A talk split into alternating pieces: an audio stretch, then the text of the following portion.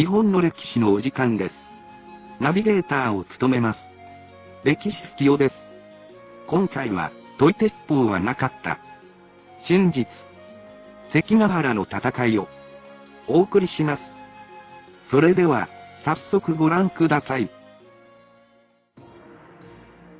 慶長5年。1600年9月15日。美濃の国関ヶ原。岐阜県関ヶ原町を舞台に繰り広げられた。徳川家康率いる東軍。石田三成率いる西軍。合わせておよそ16万の軍勢が激突した。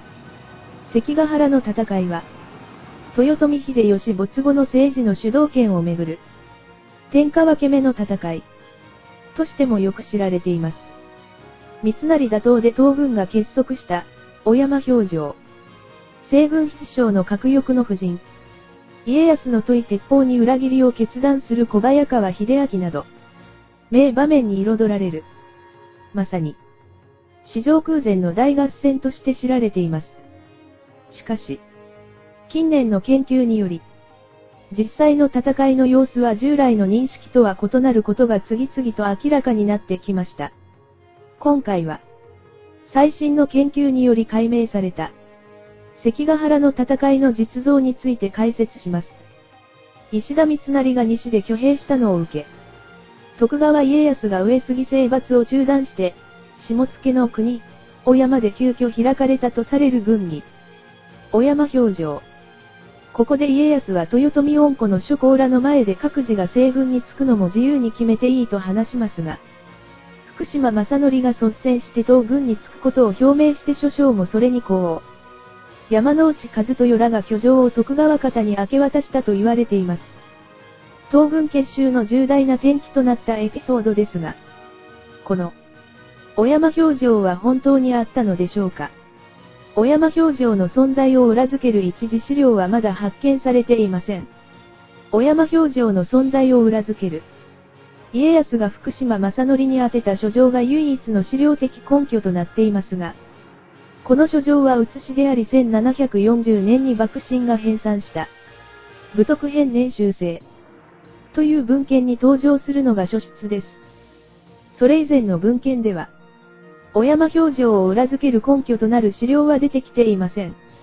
また、関ヶ原の合戦という故障も当時の、吉川広家自筆書状案では、合戦の地名は、山中。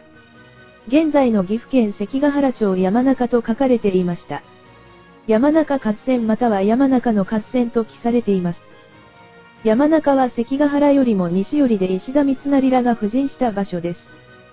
関ヶ原という地名が登場するのは合戦後に出された書状からです。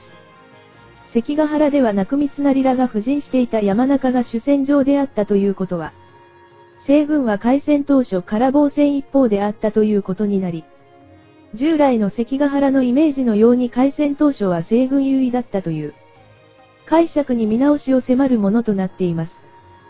小早川秀明の陣兵鉄砲は撃ち込まれたのか。なかなか態度を決めかねていた小早川秀明に徳川家康が業を煮やし、東軍が小早川秀明の陣兵東軍が鉄砲を撃ち込んで慌てて小早川秀明が謀反を決意したとされる。いわゆる、とい鉄砲。本当にあったのでしょうか？当時の文献には一切記録されていません。とい鉄砲の話が登場するのは1688年の黒高府が書室であり、これも関ヶ原の合戦からだいぶ時代が変わってから登場した話になっています。小早川秀明が陣を置いていた松尾山は標高293メートルのかなり高い山です。この松尾山の山頂付近に小早川秀明は陣を構えていたと言われています。この時代の火縄銃の射程距離の200から300メートルくらいでは、小早川秀明の陣に威嚇射撃を撃ち込むことは不可能です。最新の研究からは関ヶ原の戦いは西軍優位が小早川秀明の裏切りで逆転したのではなく、当初から西軍は総崩れ状態で防戦一方であり、6時間もかからないような短期間で決着がついたのではないかと考えられています。この、関ヶ原合戦屏風も後世になって描かれたものです。イエズス会の宣教師ルイス・フロイスがまとめた、1600年度日本年報でも関ヶ原の合戦が報告されています。多くの地に分散した軍勢を要していた奉行たちは、軍勢を美濃の国へ集結させる意図を少しも捨てず、それを実行した。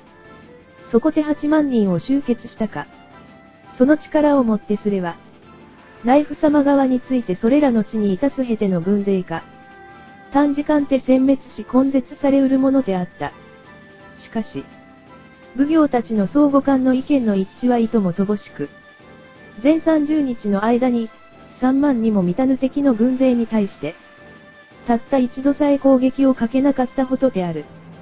内府様は時間か無駄に好きぬよう。尾張へ到着したその日に、美濃にいた軍勢と合流し、その上5万の軍勢を要するようにした。始まったと思う間もなく、これまで奉行たちの味方と考えられていた何人かが内府様の軍勢の方へ移っていった。とあるように戦闘が始まってすぐに石田三成の味方が何人かが、徳川家康方についたと書かれています。翌日彼は敵と戦闘を開始したか、始まったと思う間もなく、これまで奉行たちの味方と考えられていた何人かが内府様の軍勢の方へ移っていった。彼らの中には、太閤様の奥方の置いてあり、太閤様から筑前の国をもらっていた中納言書いた。同様に対して勢力ある者ではなかったか、他の三名の諸侯か奉行たちの軍勢に対して武器を向けた。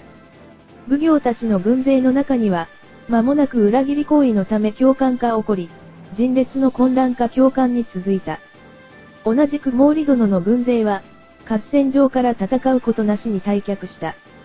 こうして短時間のうちに奉行たちの軍勢は打倒され、内府様は勝利を収めた。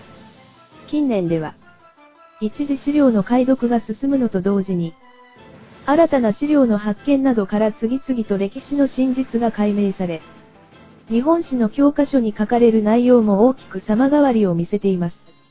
今回、お送りしました。真実。関ヶ原の戦い。問い鉄砲はなかったについて、ご案内しました。いかがでしたでしょうかご覧いただき、ありがとうございました。次回もまた、日本の歴史でお会いしましょう。